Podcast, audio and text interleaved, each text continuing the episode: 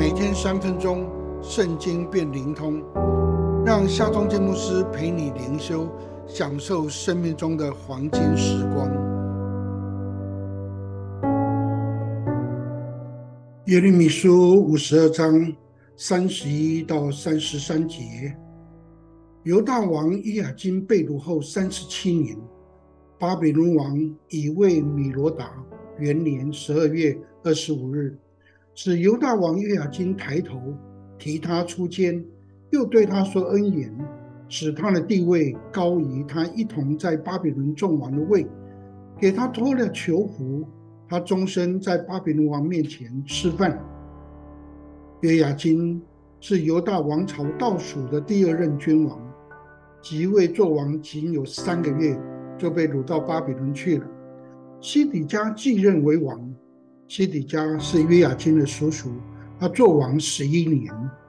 主前五百八十六年四月九号，耶路撒冷被巴比伦围困一年半，城内粮食用尽，城被攻破。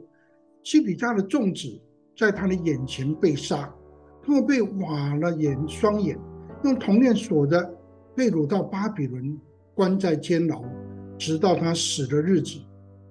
亚金虽然早于西底家之前十一年就被掳到巴比伦，但他所受到的待遇看来是比他叔叔好很多。亚金被掳后三十七年，犹大人在巴比伦逐渐被看重，亚金的地位高过其他被掳国家的君王。巴比伦王以为米罗达是尼布甲尼撒的儿子。他善待约雅金，脱去他的囚犯衣服，让他每天跟王一起吃饭，直到主后五百六十年，约雅金死的日子。约雅金跟西底家一样，都是犹大君王，都被巴比伦所掳，但各自的命运却如此悬殊。这让我们再一次的看到，上帝是掌管历史的主宰，也是掌管我们个人命运的主宰。亲爱的朋友，透过耶利米书第一到第五十二章，我们深刻感受到，上帝的确在人的国中掌权。